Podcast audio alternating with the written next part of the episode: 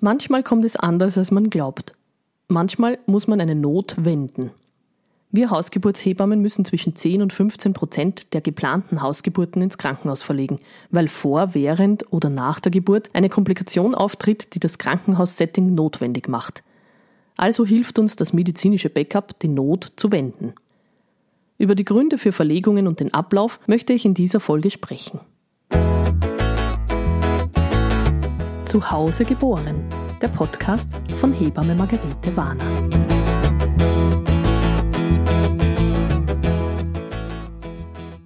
Nochmal zu den Hard Facts. 10 bis 15 Prozent Verlegungsrate. Von diesen Frauen bekommen ein Drittel bis die Hälfte einen Kaiserschnitt. Das ist deswegen so, weil ein bisschen die Regel gilt, wenn es daheim nicht geht, geht es im Krankenhaus meistens auch nicht. Das, was das Krankenhaus noch zu bieten hat, was wir zu Hause nicht haben, sind Wehenmittel, eine PDA, vaginaloperative Geburten, Kaiserschnitte und Bluttransfusionen. Diese sind ja nicht umsonst im Krankenhaus vorbehalten, aber manchmal kann ein Wehenmittel reichen, damit das Baby doch noch vaginal geboren werden kann. Das gibt eine Kaiserschnittrate von ca. 5%. Die Zahlen sprechen also trotzdem sehr für die Hausgeburtshilfe. Wichtig ist, dass du dir bewusst sein solltest, dass es nie selbstverständlich ist, dass dein Baby zu Hause zur Welt kommen wird. Es gibt keine hundertprozentige Garantie. Du kannst also eine Hausgeburt planen und trotzdem im OP landen. Allerdings zu einer wesentlich kleineren Wahrscheinlichkeit, als wenn du die Geburt im Krankenhaus planst. Diese 5% sind allerdings wirklich die notwendigen Kaiserschnitte. Sie sind notwendig, damit wir kein Leben gefährden, damit alle Kinder gesund zur Welt kommen können und die Mütter gesund aus den Geburten herauskommen. Und wenn ein Kaiserschnitt notwendig ist, dann lässt er sich auch gut verarbeiten. Niemand will eine Hausgeburt auf Leben und Tod. Sicher ist es immer mit einer großen Enttäuschung verbunden, wenn man eine Hausgeburt plant und dann doch einen Kaiserschnitt bekommt, aber bei mir kannst du dir sicher sein, dass ich dich nur verlege, wenn es wirklich medizinisch notwendig ist und nicht, weil ich heute keine Lust oder keine Zeit habe. Aber kommen wir zu den Gründen für eine Verlegung. Prinzipiell gilt, wenn die Schwangerschaft ohne Komplikationen war, kannst du davon ausgehen, dass auch Geburt komplikationslos sein wird. Die wenigsten Schwierigkeiten kommen so aus dem Nichts heraus. Umgekehrt bedeutet das, die gröbsten Komplikationen machen sich fast immer schon in der Schwangerschaft bemerkbar. Wenn zum Beispiel eine Plazentationsstörung vorliegt, also die Plazenta mit der Gebärmutter verwachsen ist, macht sich das meistens an einem stetig steigenden Blutdruck bemerkbar. Für die super seltenen Überraschungen müssen wir Hebammen gut geschult sein. Wir müssen überraschende Beckenendlagen drauf haben, wir müssen Kinder reanimieren können und verstärkte Blutungen stabilisieren können. Da werden wir regelmäßig geschult und sind regelmäßig im Training, denn das müssen wir können. Welche Gründe gibt es, die Geburt schon vor Beginn doch nicht zu Hause zu planen?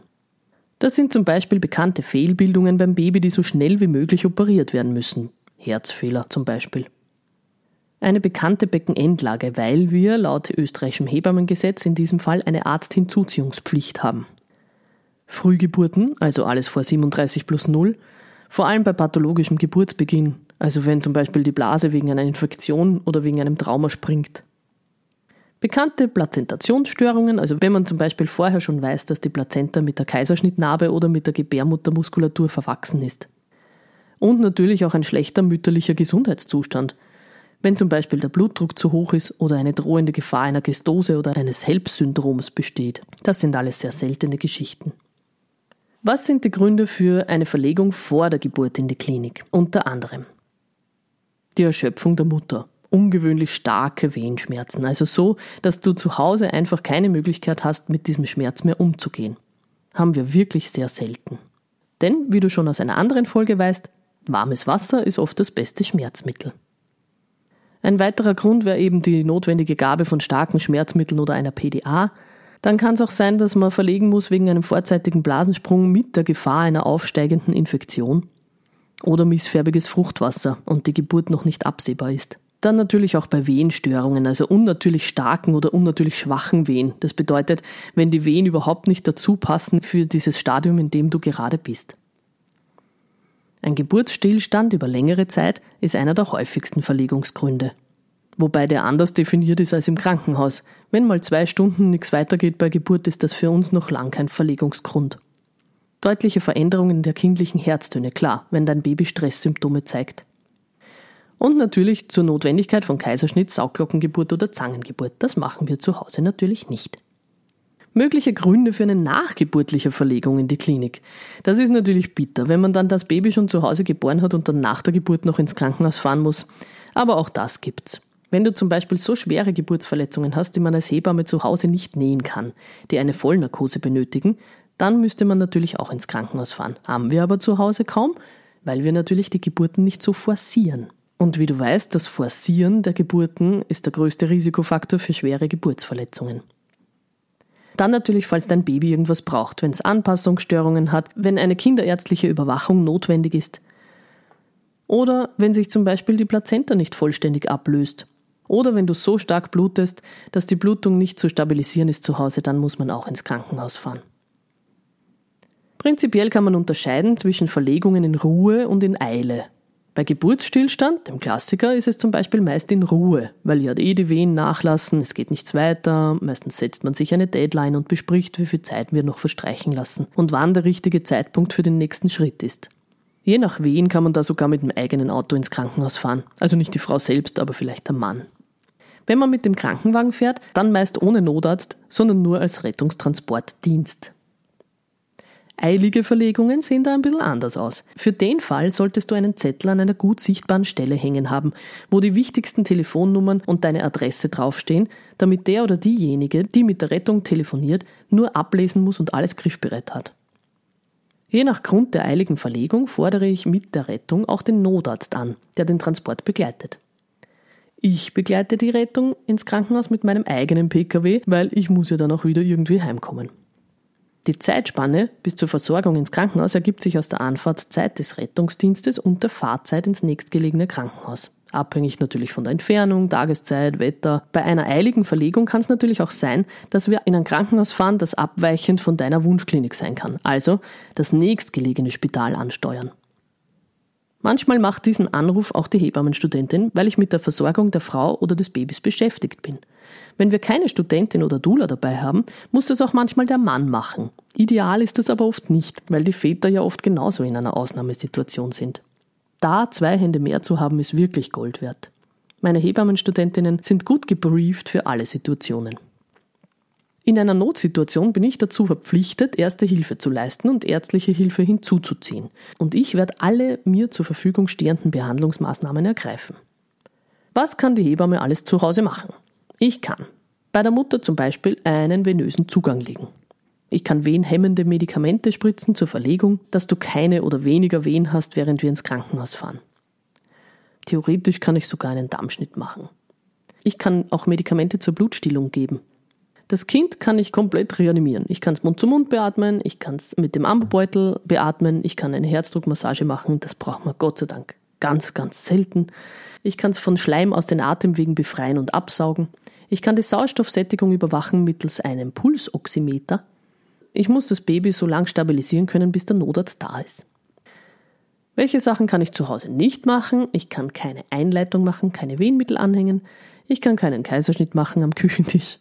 Ich kann Mutter und Kind nicht intensiv medizinisch betreuen. Ich kann keine Opiate geben. Ich kann keine PDA machen und keine Bluttransfusionen. Sprich, für diese Dinge fahren wir ins Spital. Und wie geht's dort weiter?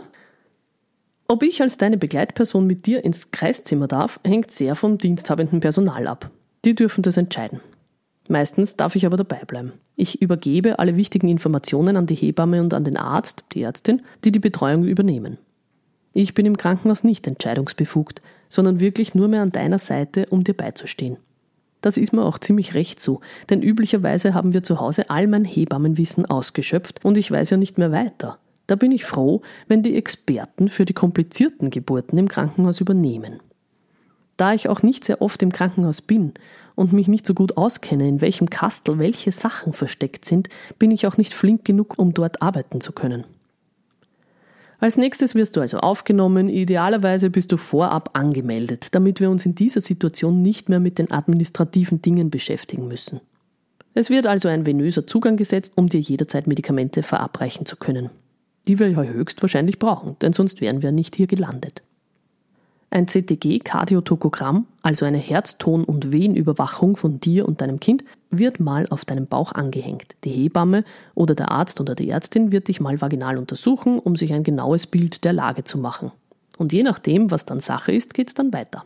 Entweder mit Maßnahmen, die eben dem Krankenhaus vorbehalten sind, oder in den OP. Für den Fall einer Verlegung ist es ratsam, wenn du dir dazu auch in der Schwangerschaft mal kurz Gedanken machst, was dir dann wichtig ist und dir diese Wünsche auf einen Zettel zusammenschreibst. Da könnte zum Beispiel draufstehen, dass dir ein Sektio-Bonding im Fall eines Kaiserschnitts wichtig ist. Also dass dein Baby, nachdem es aus dem Bauch geholt wurde, bei dir auf der Brust liegen darf und nicht von dir getrennt wird. Und wenn dein Baby dann endlich geboren ist, schauen wir, dass du möglichst bald wieder das Krankenhaus verlassen kannst. Oft ist eine ambulante Geburt möglich, manchmal kann es sein, dass eine Übernachtung zum Kraftsammeln fürs Heimgehen wichtig ist. Aber generell gilt, ich bin auch nach einer Verlegung weiterhin für dich da, ich betreue dich, sobald du wieder zu Hause bist, weiter.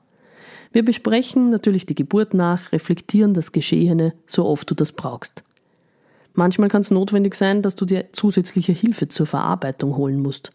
Ich achte darauf, dass deine Wochenbettzeit ganz im Sinne der Heilung und Regeneration steht. Manchmal kommt es eben anders, als man glaubt. Manchmal sind solche Verlegungen ein kurzer Ausflug ins Spital. Notwendig, lebensrettend und manchmal sogar auch versöhnlich. Und jetzt gibt's noch wichtige Neuigkeiten. Der Zuhause geboren Podcast wird größer. Du kannst jetzt noch mehr haben. Schau mal auf steadyhq.com-zuhause geboren. Da gibt's jetzt drei verschiedene Pakete mit tollen Zusatzangeboten.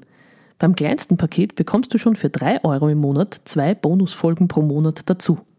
In diesen Alltagsgeschichten und Hebammensachen wird es Dialoge mit Hebammenstudentinnen, Gespräche mit Kolleginnen oder eine lustige Story aus meinem Hebammenalltag geben.